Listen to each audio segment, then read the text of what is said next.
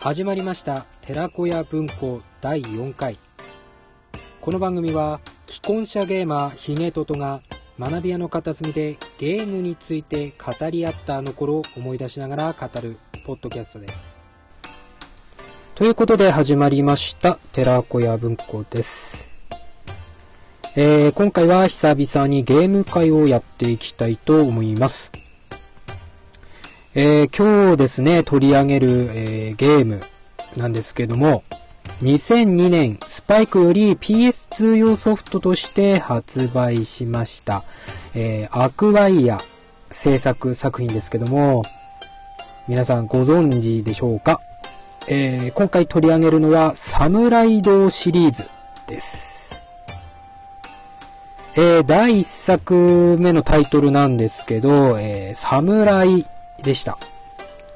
この作品ですが、明治時代最後の侍の活躍が描かれている作品ですね。えこれからですね、ナンバリングタイトルが続々と発売されていきます。え第2作目なんですが、2003年にですね、こちらも PS2 から、えサムライド2えー、こちらなんですけども、江戸時代末期が舞台となっております。えー、そして第3作目。えー、こちらがですね、2008年、え PS3 からサムライド3として発売しております。えこちらは戦国時代がですね、舞台になっております。えそしてですね、第4作目。え第4作目が2011年、え PS3 からですね、サムライド4として発売されました。えこちらですけども、幕末時代が舞台となっております。えー、とですね、他にも、えー、まあ、この今言ったタイトルに追加要素、あと修正などを加えた完全版っていうのも発売されてますね。えー、サムライ完全版。あと、サムライポータブル。これ PSP で出ておりますね。えー、こちら、えー、ヒゲトとおすすめでございます。えー、携帯機との相性がものすごく良かったと思っておりますね。あと他には、えー、サムライド2決闘版っていうのも出ております。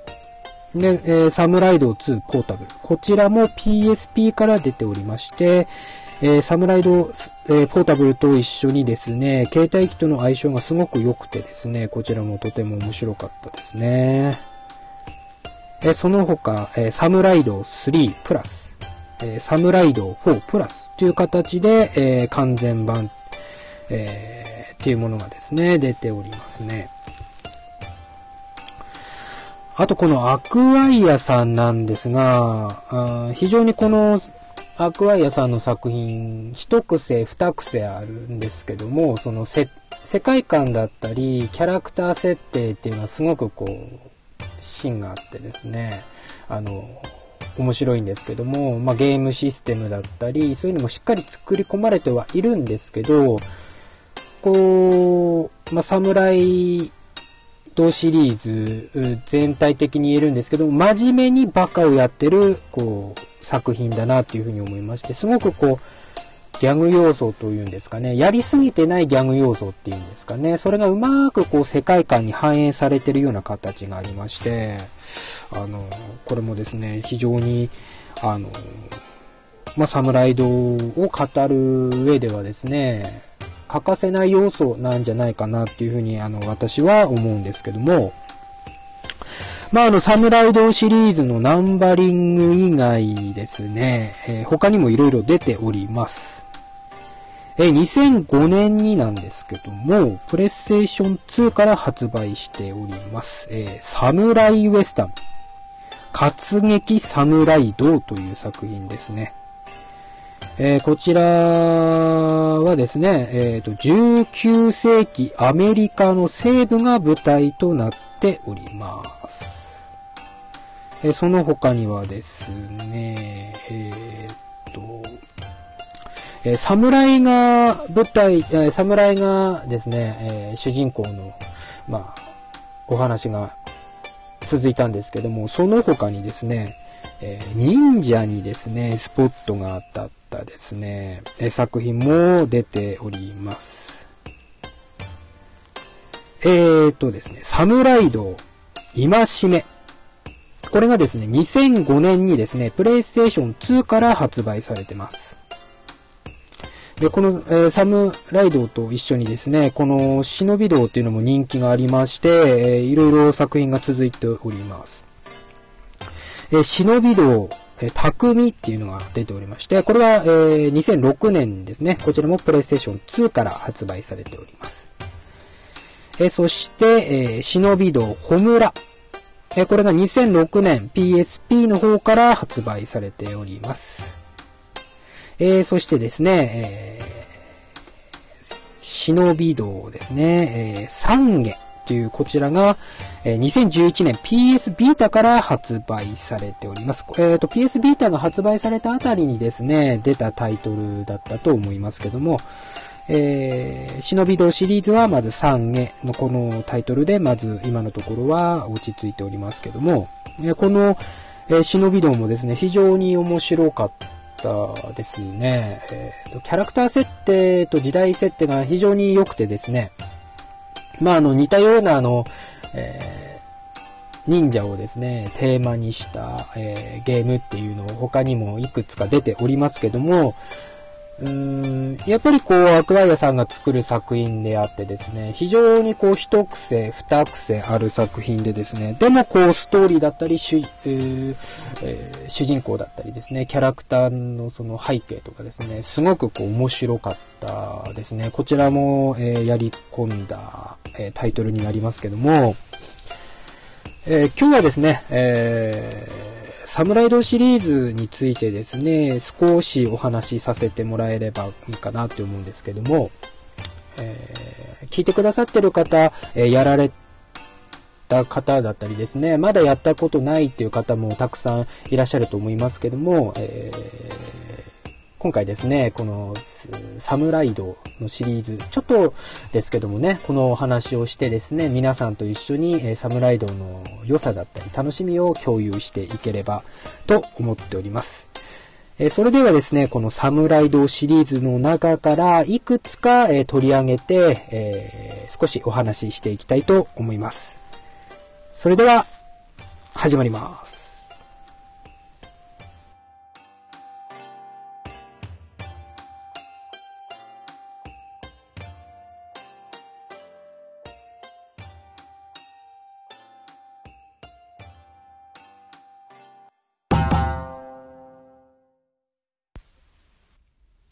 時は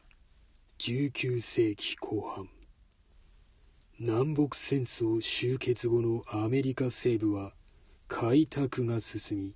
空前の好景気に沸いていた。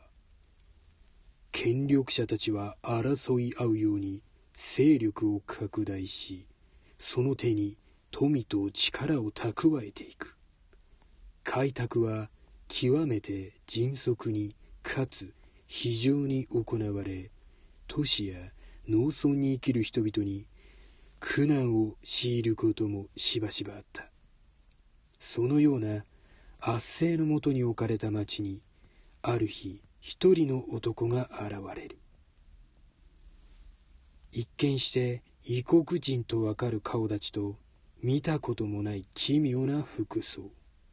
そして腰にぶら下げた不思議な刃物。彼が陶器島国で侍と呼ばれていたことをこの地の誰もが知る由はなかった。そしてまた夢にも思わなかっただろう。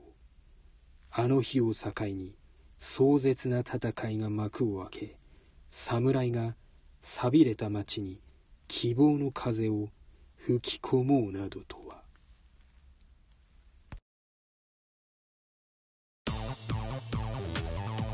という形でですね、なんかよくわかんない形で始まりましたけども、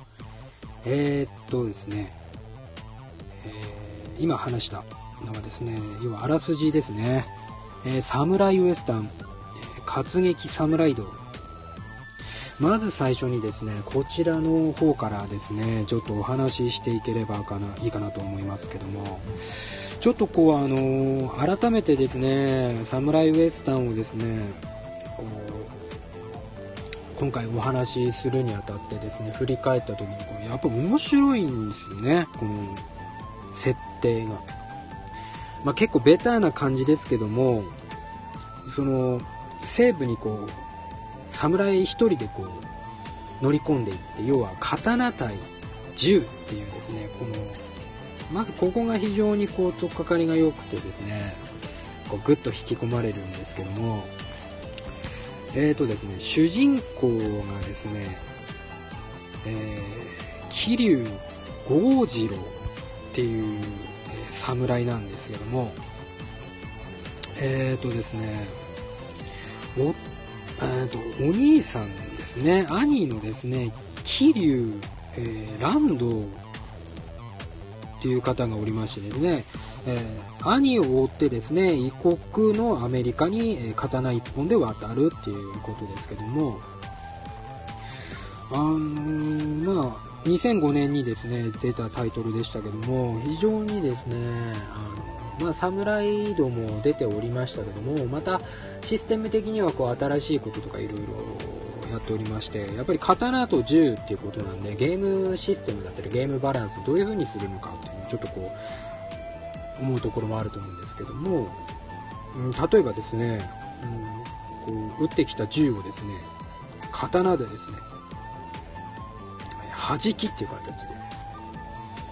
弾をですね、なんと弾弾いたりするんです。ね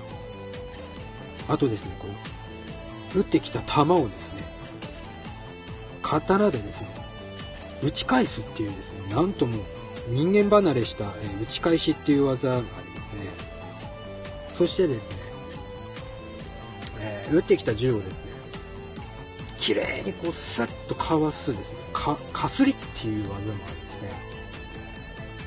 この桐生剛次郎っていうのはものすごい人物なんですけども、で、まあ、あの、ステージクリア型だったと思いますね。えーとですね、えー、振り返ってみましたけども、えーと、エクストラステージを含めるとですね、全21ステージっていう風な形ですね。そんなに多くないんですけども、あと、えっ、ー、と、刀の収集システム。こちらはですね、これから話すサムライドシリーズでもありましたけども、まあ、サムライドシリーズに比べれば刀の種類とかっていうのはそんなに出てはいなかったんですけど、あの、まあ、刀を収集したりとか、あと装飾品ですね、あの衣装とか、体につける、えー、帽子だったり、腕のパーツだったりとかですね、足のパーツだったりとかですね、いろいろこう、えー装飾品としてですね、集める要素だったりっていうのもありますね。んでですね、えっ、と、この、まあ、ストーリーとかですね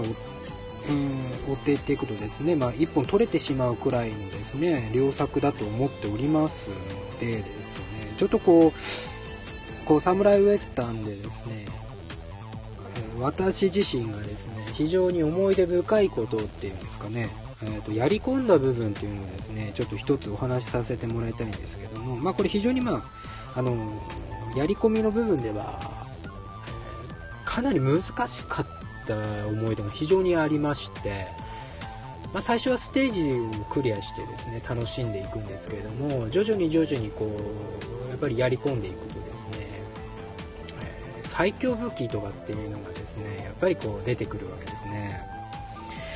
えー、ですね、この最強武器なんですけども基本構えっていう武器がありまして基本構えだったりあと上段とかですね片手とかですねあと二刀流とかですね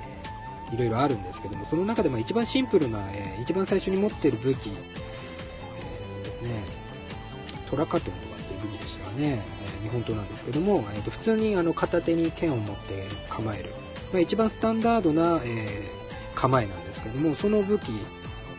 がですね、えトラカトンというのが最初に持ってる、えー、ゴージロがですね、持ってるですね、え、武器なんですけども、え、最強武器はですねこのトラックアタウンともう1種類しかないこの基本構えの武器でしてそれが神仏ごしらえっていう武器でしてこれがですね非常に手に入れるのが難しいですね。えー、っとですねそれを語る上でですねえー、っとこのサムライウエスタンでオレルールっていうシステムがありました。このオレルールってですねオプションでいろいろできるんですけども例えばどんなものかっていうとですねまあ、あの普通にステージクリアする分には問題ないんですけども制約をかけるっていうことなんですよ、えー、例えば、えー、何分以内にクリアしろと。あと一度もダウンしない。あの敵から攻撃受けたりするとですね、えー、地面に倒れてしまったりとかするんですけども、えそれをしてはいけないということですね。あと達人にならずにってことでこれあの達人ゲージっていうのがありまして要は必殺技みたいな形なんですけども要はその必殺技達人ゲージを使用しないっていうことですね。あと何もつかまずにっていうことで、えー、フィールド上にこう木箱とかですねいろんなものあるんですけどもそれをこう掴んで投げることできるんですけど、えー、そういう風に何かを掴んだりすることをしないあとですね、終始達人でっていうことで、えっ、ー、と、これはですね、えー、この機能をですね、オプションでオンにするとですね、えー、ゲーとステージを開始した直後からですね、え達人モードっていうのにすぐ入ります。要は達人ゲージがマックスの状態から始まるんですけども、えその達人ゲージがマックスの状態から始まります。でですね、あのこの達人終始達人モードでっていうことで達人モードはですねゲージを使用するのでこのゲージがゼロになってしまうとダメだっていうことなんですよ。で今言った、えー、項目をですね、えー、行うまあクリアする。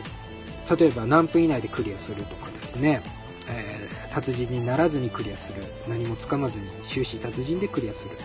あと例えば一度もダウンしない。要はこれ一度ダウンしてしまうと即ゲームオーバーなんですね。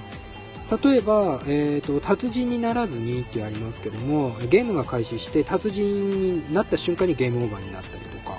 えー、そこら辺にある木箱を持った瞬間にゲームオーバーになってしまうっていう。要はあの制約がかかるんですけどもこういうモードがですね、あの、ありまして、オレルールってですね。で、この神仏もしらえっていうこの最強武器を手に入れるにはですね、えっ、ー、と、ノーマルとハード、まあこれ難易度設定できるんですけども、えっ、ー、と、全21ステージ、えー、なんでノーマルで21ステージ、え、ハードで21ステージ、す、え、べ、てですね、俺ルールでコンプリートすると報酬としてですね基本構えの武器え神仏もしらえっていうこのもうこの武器はですね本当にもうあのバランスなんかもう関係しないくらい強い。もう攻撃力はあるわですねいろんなこう、えー、ていうんですかねそのボーナスがですね加わっておりましてですねとにかく強い。もうこの武器を手に入れるためにこのサムライウエスタンをやるような形に最後はなってくるんですけども何が大変ってあの例えばステージ1でですねさっき話したですねオレルールを全てクリアするんですね。で今度はハードで全てクリアする。これをですね21ステージ ×2 やるんですけどもえー、まあ、何分以内にクリアっていうのはこれはまあいいですね。一度もダウンしない。これもまあまあ、あれですね。達人にならずにっていうのも、これもまあ、頑張れば。まあ、武器とか鍛えたりとかですね、能力を上げるとですね、比較的この、まあ、全部ですね、比較的クリアしやすいんですけども、まあ、終始達人でっていうこの項目がですね、くせ者でですね、えーですね私が覚えてる限りだとですねえーと、全21ステージってことなんですけども最後の21ステージ目なんですけどこれエクストラステージなんですけど、えーと、ボスを倒した後のステージなんですね。でこのステージがですね一番大変だった記憶があります。でですねこの、えー、エクストラステージ、えー、エクストラステージなんですけども、えー、ですね、要はボスを倒した後にですねゴジロの姿はなかったしかし、えーかの侍は、えー、今日も戦いを続けている開拓の進む西部の片隅で助け求める人々のためにとかっていうことでですね、えっ、ー、と、ボスとかですね、そういうのは出てきません。えー、思う存分ですね、荒野を駆け回りにですね、敵を切りつけていくっていう、えただそれだけなんですけども、確かですね、130人くらい出てくるんですよ。でしかもですねかなりその雑魚もですね攻撃力もありますのでハードとかなるとかなり大変だったと思うんですけどあのですねこれの、えー、このステージのですね、えー、終始達人でっていうこの項目がですね非常に難しくてですねえーとこの項目をですねクリアするためにはですねえー、達人モードを1回もですね失敗してはならないっていうところなんですけどもそれはどういうことかと言いますと,、えーと、達人ゲージが溜まっておりまして達人モードが最初からなってるんですけどでこの達人の境地っていうんですけどねこの達人の境地中にえっと、雑魚を切るとですね、えっと、連殺モードっていうのに突入するんですよ。移動から攻撃まであの自動的に行われるようになってですね、攻撃の瞬間に合わせて攻撃ボタンを押すとですね、えっ、と、達人ゲージを回復させて、えー、連殺モードを継続していくってことなんです。要は、えっ、と、な、なんていうんですかね、その、タイミングよく敵を切って、要はあの目押しゲームになるっていうんですかね要はこれを絶やさないとですねあの移動とかも全てやってくれるので、えー、そのステージに出てくる敵全てあの移動して攻撃してっていうのをやってくれるんで自分が何をやるかって言えばその敵に合わせて、えー、タイミングよく、えー、攻撃ボタンを押していくっていうことなんですけどもちょっと遅かったりですね早すぎたりするとそのえー、連殺モードというのは途切れてしまってですね、え、最終的にクリアするのが難しくなってしまうんですね。他のモードだとですねそこまででもないんですけどこの21ステージ目だけはですね非常に要はあの最後までその絶やしてはいけないっていうことなんですね。で要は131回一度も失敗せずに、えーと、攻撃連殺モードを継続していくっていうことなんですけどもこれがですねものすごく難しくて、えー、例えば、えー、刀の種類によってもその連殺モードのタイミングとか要はえー、ゴジロがですね刀を振るモーションっていうのも全然違いますので一番やりやすいのはやっぱりあの基本構えですね。えー、オーソドックスな刀が一番やりやすいんですけども要は体に叩き込んでいくしかないんですねそのタイミングを。で一度でも失敗してしまうとですね、えー、この終始達人モードでこの、えー、ステージをクリアするのはほぼ不可能になってくるようなところがありましたのでとにかく131回。一度もミスをしないで、えー、達人の境地、えー連殺モードをですねやっていくっていうのがですねあるんですね。まあ、この他にも結構難しいステージとかあるんですけどもこの「俺ルール」の中でですね。やっぱり終始達人モードっていうのはですね非常に難しかった記憶がありますね。でこれをクリアしてですねやっと神仏もしらへというですね刀を手に入れることができるんですけどもどうでしょうか、えー、もしえー、サムライウエスタンですね、やったことがない方がいらっしゃれば、ぜひ、えー、このサムライウエスタンの世界観にですね、どっぷり使ってもらって、ストーリーも非常にあの良かったと思いますし、あの、ゴジローのですね、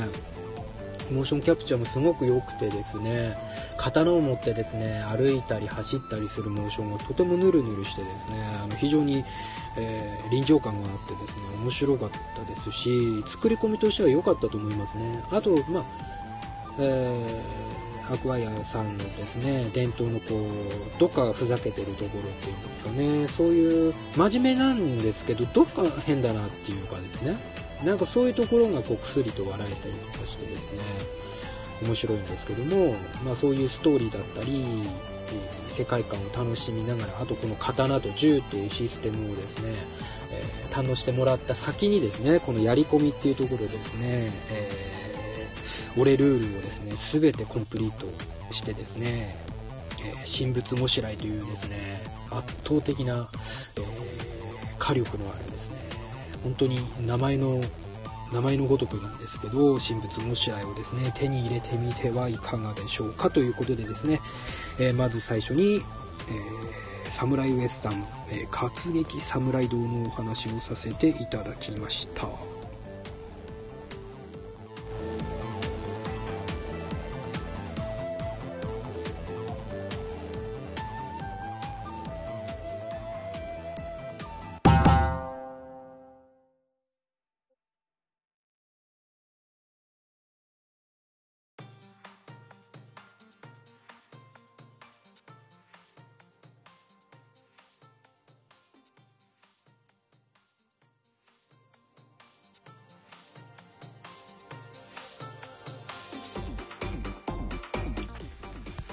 えー、さてもう一つですねお話ししていければと思うんですがえ、ー、とサムライド2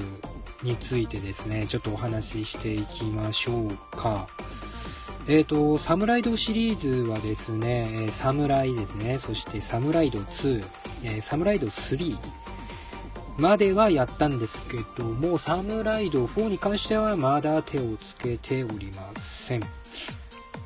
えーと、その中でもですね、えー、サムライとですね、サムライド2、この2つに関しては非常に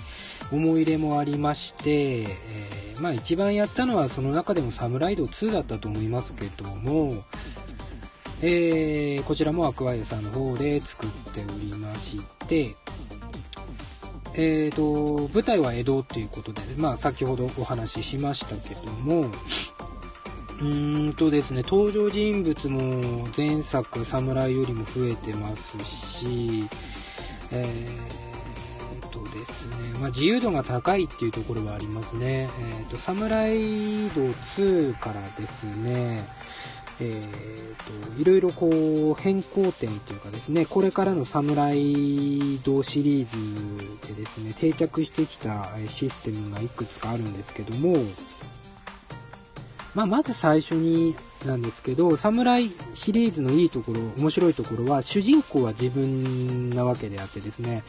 え、顔だったりですね、あと服装とかもですね、自由に選ぶことができます。えー、まあ、後々話すんですけども、このキャラクターをですね、えー、いろんな、まあ、キャラクターをですね、主人公モデルとして使えるなんていう裏技もあるんですけども、まず自分を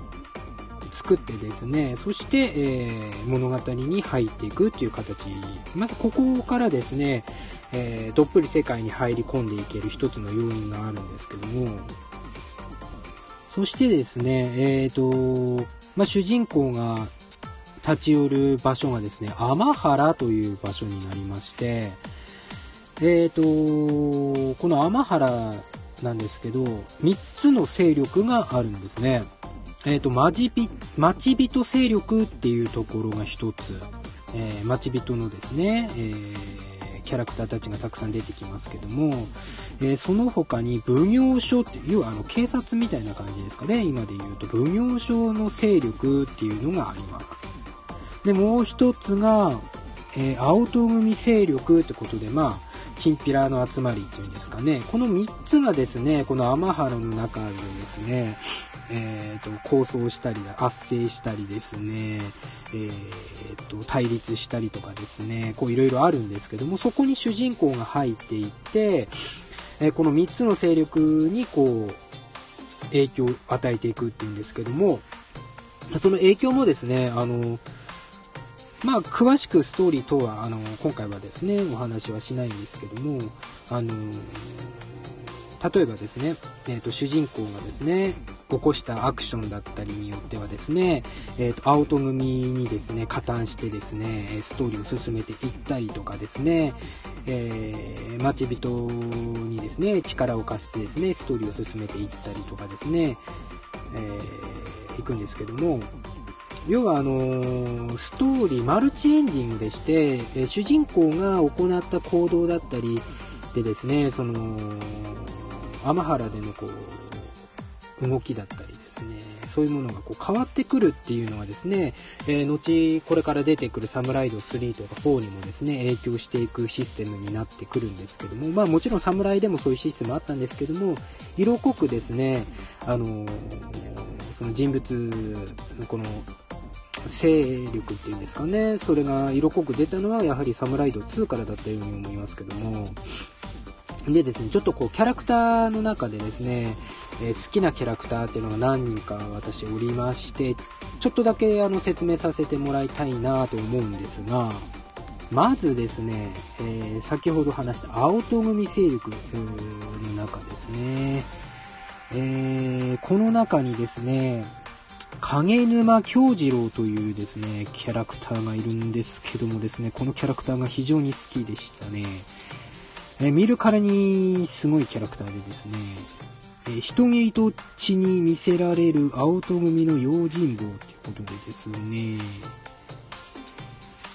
えーと、自分と同じ匂いを持つ主人公の命を狙い続けるということで、死の匂いを求める狂気の人斬りということですね。まあ、かなり気が狂ってるキャラクターなんですけども、非常に好きなキャラクターでしたね。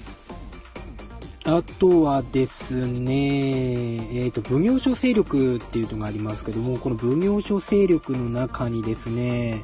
中村宗介っていうキャラクターがいるんですけども、このキャラクターもですね、悪魔絵を、象徴してるかのようなキャラクターでですね、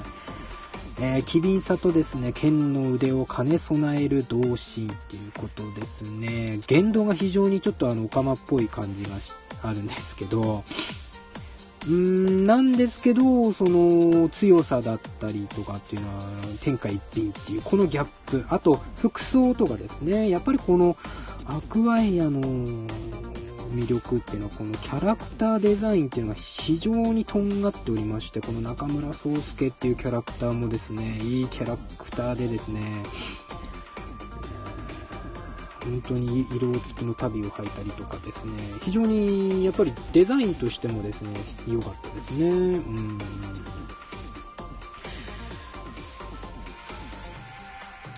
でですね、え、ー、と、まあこういうキャラクターがいるんですけども、もう一つこう、サムライドで、えー、ウエスタンでもちょっと話しましたけども、えー、魅力的なところがですね、刀収集ですね。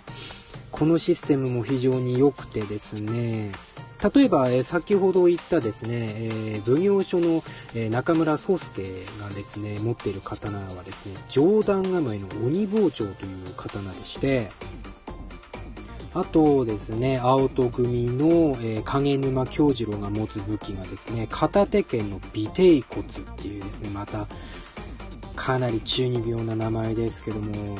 えー、こういう刀を持ってます。こういう形でですね、え、ー、と、まあ、3つの勢力で主力となるキャラクターっていうのがいますけども、そのキャラクター特有のですね、持っている刀っていうのもあります。で、武器の種類なんですけども、えー、上段、えー、中段、えー、下段、えー、脇、えー、片手、居合、えー、二刀流、忍者刀、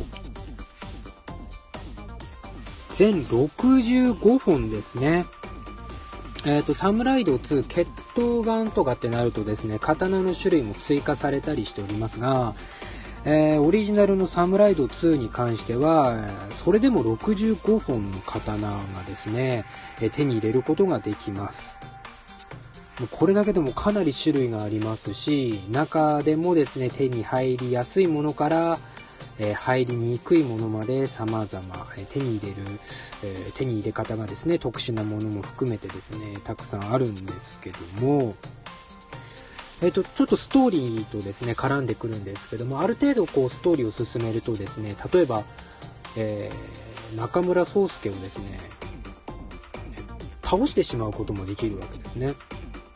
例えば奉行所勢力にこう力を貸して奉行所勢力のこう依頼とかを受けてですねストーリーを進めていくと、えー、奉行所の特有のこうストーリーが進んでいくんですけどもでこうまあ奉行所にですね行くとですね、まあ、中村宗介がいたいてですねあのこう声かけたりするんですけどいきなりこう主人公がですね抜刀してですね戦いを挑むこともできるんですね。そしてまあ奉行所勢力についてはいるんですけども中村宗介を殺してしまうこともできると。要は刀狩りとかですねでそういう理由でもですね刀を狩ることもできるんですけどもそうするとですねその奉行所勢力で進めていたお話も、えー、中村さんを倒してしまうことによってですねプツッとこうストーリーが切れてしまったりとかですね、えー、要は自分が行った行動によってですはですね、ストーリーが全然違う方向に進んでいってしまったりとかっていうのもあってですね、そこも面白いところであります。えー、刀を手に入れるためにはですね、えー、ある程度までス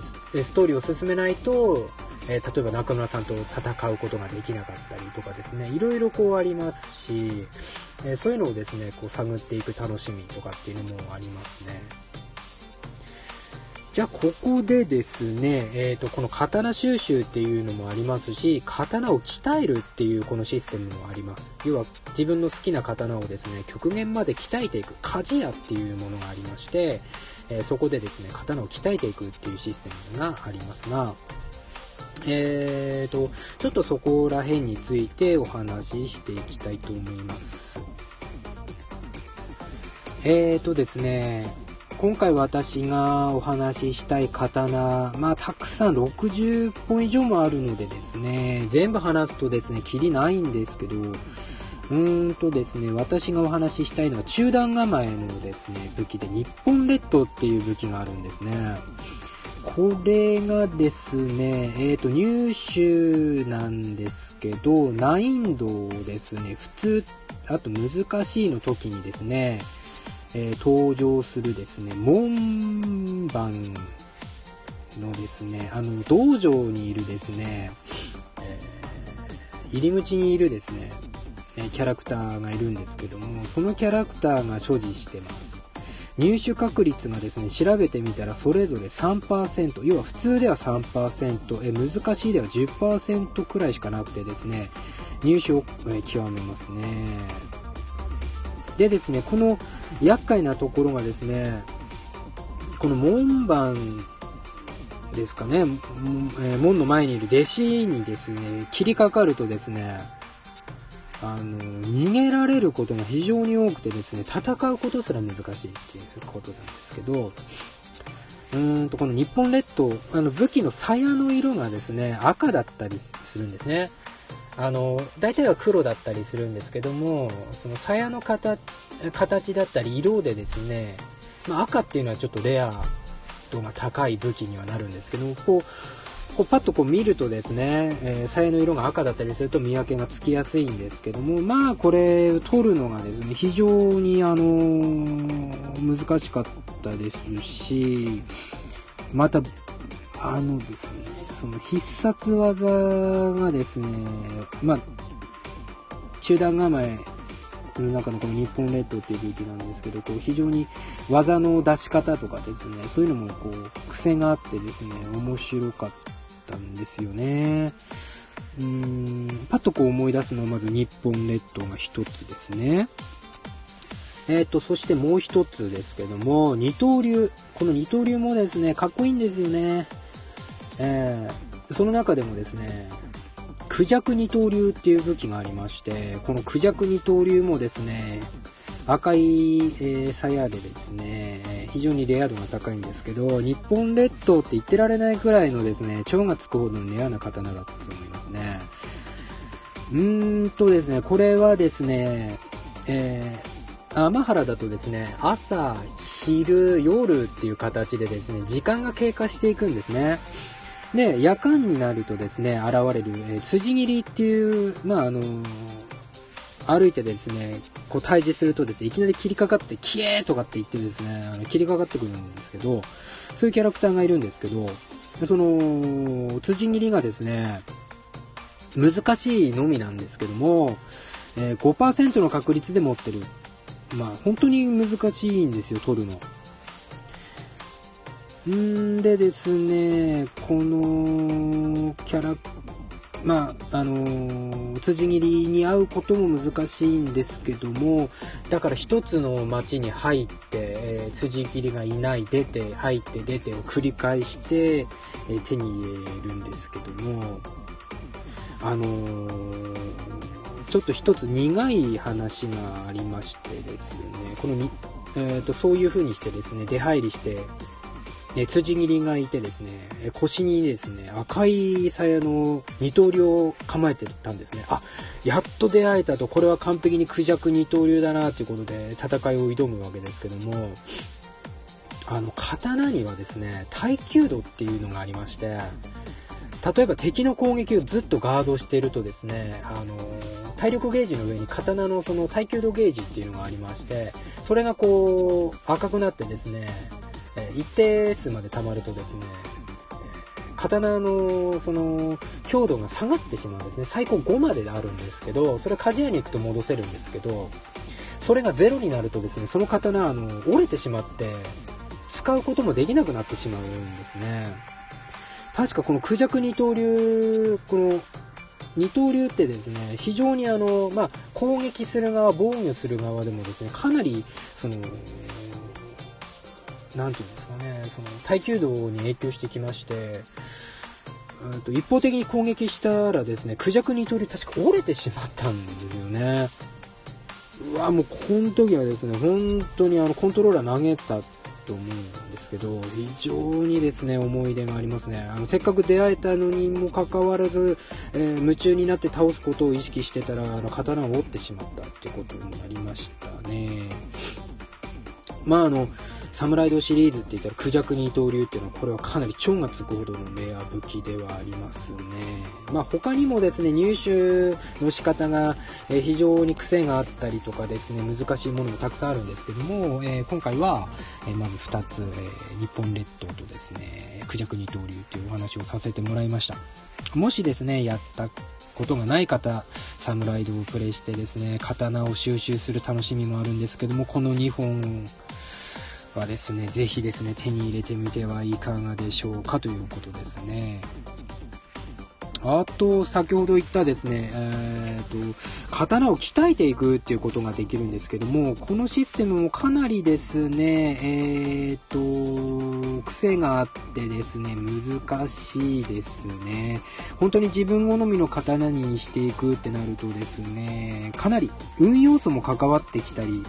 したんですよね。ちょっとあの、うん、大まかになんですけども、分子と分母っていうのがあってですね、この分子と分母をうまく調節してですね、攻撃力を上げていくというのがですね、ありまして、あとですね、ある程度、えっ、ー、と、条件を満たすとですね、えっ、ー、と、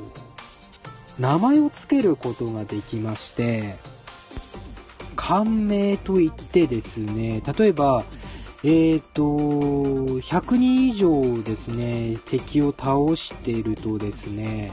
えー、感銘でですね、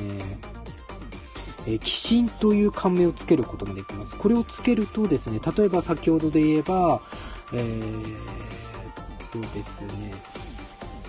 日本列島の武器にしましょうか。日本列島に感銘でですね、この日本列島で100人以上を倒した上でですね、えー、鍛冶屋でですね、感銘をつけるっていうとですね、鬼神という仮面、えー、感銘をつけました。そうするとですね、えー、鬼神日本列島という名前になるんですね。そうすると何が起こるかというと、えー、攻撃力がプラス30%、30ですね、えー、加えられるとかですね、いろいろこうあるんですけども、そういうのをうまくこう利用してですね、えー、刀を作っていくんですけども、えこれはですね、やり込むとですね、本当にキリがないシステムでして、かなり、うーん難易度は高かったと思うんですけども、えっ、ー、と、サムライド2、ポータブル、あのー、私おすすめだっていうふうにお話ししたんですけども、えー、その中にですね、追加された要素がありまして、えー武士の挑戦状というですね、えっ、ー、と、まあ、ミニゲームじゃないですけども、えー、ありました。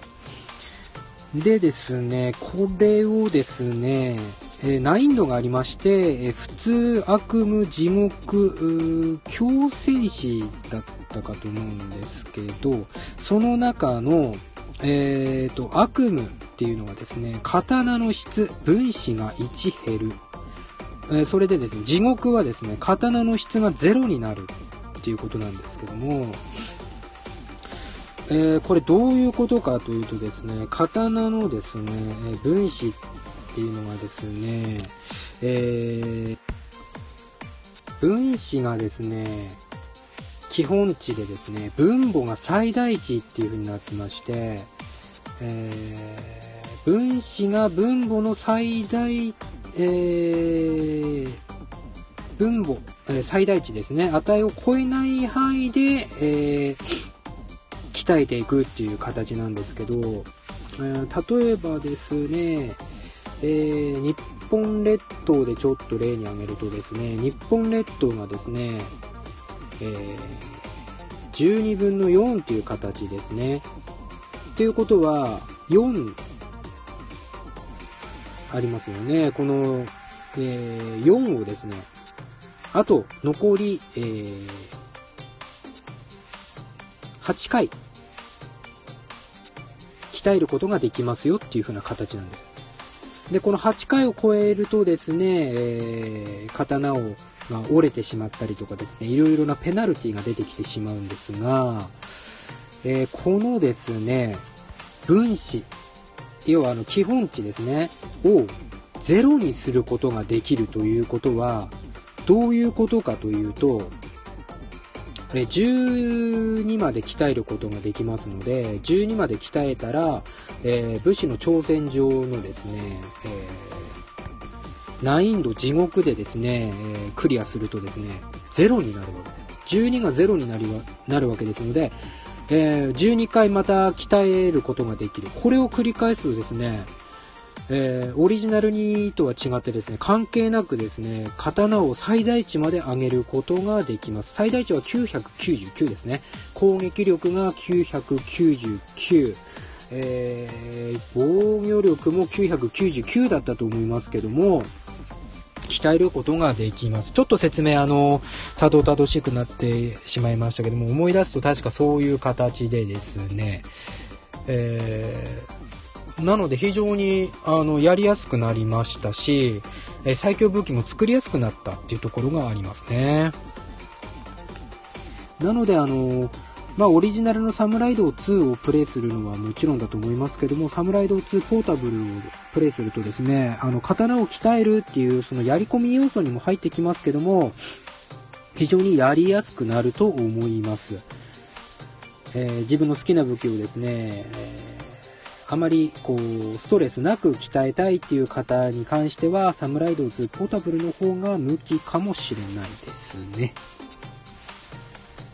さあ、その他にもですね、サムライ、そしてサムライド2に関してはですね、ね代名詞と言えるですね、先ほどちょっとお話ししましたけども、隠しコマンドっていうのがありまして、これがですね、とてもいいですね。まあ、あの、使う、使わないはですね、その人次第っていう形ですけども、え、どんなものがあるかというとですね、えーとですね、体力全回復、えー、気力全回復、気力っていうゲージもありまして、この気力がゼロになるとですね、動けなくなってしまうっていうのがありましてですね、えその気力をですね、いつでも回復できますよっていうのとですね、あとお金をですね、500問あの増加できるっていうですね、あります。あと、えー、待ち人勢力を100にする、えー、マックスにできるとかっていうですね。あと、全キャラクターを主人公として使用可能。これがですね、サムライド2では非常に面白いですね。えーと、例えばですね、体力全回復、えー、ポーズメニュー画面を開いてですね、L1、L、L1 とですね、R1 ボタンを押しながら、えー、下、上、えー、右、左、え、下、上、四角と押すとですね、えー、効果音とともに体力が全回復するというですね、えー、難易度なんかも関係ないんですね、えー、好きな時に体力回復できちゃうっていうことですね。あとお金ないなって、このあの、えーえー、3つの勢力ですね、えー、いろんな依頼を受けるとですね、ビビたるものですけども、お金をもらえるんですね。それでですね、刀を鍛えたりとかですね、いろんなもの、おにぎりを買ったりとかですね、まあ、要はできるんですけども、お金がとにかく最初の方はきついんですね。でも大丈夫なんですね。ポーズメニューでですね、L1 とですね、L2 をしながらですね、左左、上下、えー上下、下上、四角と押すとですね、チャリーンと音がしてですね、500問が追加されるんですね。このブラウザを使うとですね、あっという間にですね、お金をマックスまで上げることができて、えー、家事屋でですね、お金を使い、注ぎ込むことができるということでですね、ね、もう本当にですね、サムライ道シリーズのですね、本当に伝統的な裏技ですね。で、これは忍び道にもあります。はい。大体のタイトルにはあるので、これを使ってしまえばですね、まあ、ストーリーで苦をすることはないですね。まあ、使う人は使ってくださいという形ですけども、あとですね、全キャラクターを主人公として使用できるって、これが面白くてですね、あの、一番最初の主人公設定画面でですね、名前のところにカーソルを合わせます。えー、そして L1、R1、R2、L2、L1、R1、R2、L2、四角と押すとですね、えー、名前の欄に合わせて方向キーを左右押すとですね、なんとですね、サムライド2に出てるですね、モブキャラクターから主要キャラクターまで全て使えるというですね、もう何何のためにあの他のキャラクターを用意してるんだっていうくらいですね、豪華な仕様ですね。だからあの主人公としてですね、中村宗介さんを使うこともできたりとかですね、できるのがですね、また面白いんですね。でですね、私ちょっと最後にお話ししたいのはですね、この、えー、隠しコマンドを使ってですね、えー、主人公キャラクターを他のキャラクターとして使うとですね、歩くモーションだったり、走るモーションがですね、特有のものがあるんですね。例えば中村宗介さんなんていうとですね、歩くモーションがですね、こう手をこう振ってですね、女性歩きのような。そして走るとですね、うん、完璧な女性、あの、女性歩走りみたいなですね、あの、すんげえ遅いんですけど、そういう走り方をしたりとかですね。で、おすすめはですね、影沼京次郎ですね。この影沼京次郎に、えー、隠しコマンドを使ってですね、自分のキャラクターを、えー変換しますと。えー、そしてですね、影沼京次郎を使ってみてください。あの、歩くモーションがもう遅すぎるんですね。もうちんたらちんたら歩くんですよ。このですね、歩き方がまた面白いっていうかですね、よく作り込まれてるんですね、モーションが。あのですね、もしですね、主人公にこうちょっと飽きてきたりとかしてですね、あー、サムライドあもうやることってなったらですね、刀を鍛えるくらいしかないなーなんていう方がいらっしゃいましたらですね、この、えー、キャラクターをですね、他の、えー、登場人物に変えてしまってですね、えー、楽しんでみるっていうのもですね、このサムライドシリーズの醍醐味じゃないかなっていうふうに思いますね。えーと、後半はですね、本当にこのキャラクターをいろいろ変えたりとかしてですね、えー、刀を鍛えた、えー楽しんでおりましたけども、本当に、まあこう、裏技っていうところですので、こう、ゲームのその世界観とかですね、もうぶっ壊してしまうところもあるんですけども、それを平気でこうやってしまうのがですね、サムライドシリーズなんですけども、でもですね、好きな人にとってはですね、こういう飛び抜けたですね、こう、昔ながらの隠しコマンドっていうのは面白かった、あ、面白いんじゃないかなっていうふうに思いますけども、ううんもしよければですね使ってみてはいかがでしょうかという形でですね、えー、まあストーリーは本当に面白いですね自分が起こした行動に伴ってですねいろいろ変わっていきますし、うん、大演談っていう一番こう目指すべきあのエンディングがあるんですけども、それにはですね、やっぱり一筋縄じゃいかないんですね。3つの勢力をうまくこうバランスよく、えー、やり取りしながら行かなきゃいけなかったりとかですね、これもまた面白かったりしますし、本当にあの笑えるエンディングとかもあったりしますしね。これはですね、ぜひやってみてですね、えー、ストーリーも楽しみながら、そして刀収集を楽しみながらですね、えー、そして、えー、ちょっと疲れたりとかですね、サムライドはちょっと億劫になってきたなーなんていう方にはですね、え世界観をぶっ壊すようなですね、隠しコマンドもいっぱい揃っておりますので、それをやってですね、楽しんでみるというのもですね、いかがでしょうかという形でですね、まあまあまあ、あのー、他にもですね、サムライドシリーズ、えー、他のも話してみたいなというふうには思いますけども、まず私がですね、思い入れがあるですね、サムライウエスタンとですね、サムライド2、この2つをですね、今日お話ししてですね、えー、皆さんとですね、楽しさだったりですね、この魅力をですね、共有したかったというところでしょうか。ということでですね、エンディングの方に移っていきたいと思います。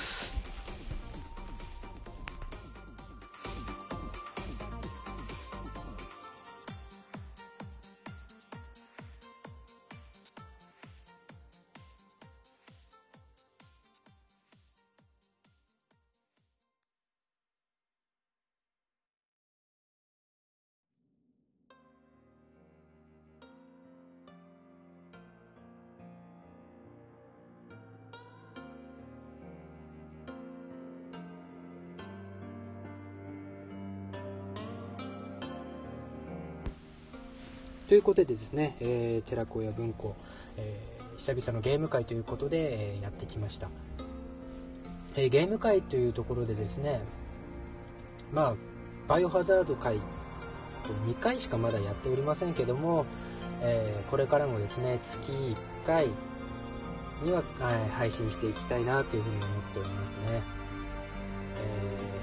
次回なんですけども、え次回は、えまたちょっとゲームの方から離れまして、えシバゴンさんと一緒にですねちょっと食玩についてお話ししてみたいかなというふうに思っておりまして、えそちらの方も良ければ聞いてみてください。えー、そろそろですねもう今年も終わりに近づいてきておりますけども、えー、次回配信は来年、えー、平成29年ということになるかと思いますけども、え来年もですね寺子屋文庫ですねよろしくお願いします。えー、少しでもですね皆さんと一緒に、えー、取り上げる、え、テーマについてですね、え楽しみをですね共有していければいいかなというふうに思っております。そういう、えポッドキャストになればいいかなというふうに思っておりますので、えよければ、えこれからも聞いてください。ということでですね、えー、エンディング短いですけどもこれで終わりたいと思います、えお相手は寺子屋文庫姫トトでした。またよろしくお願いします。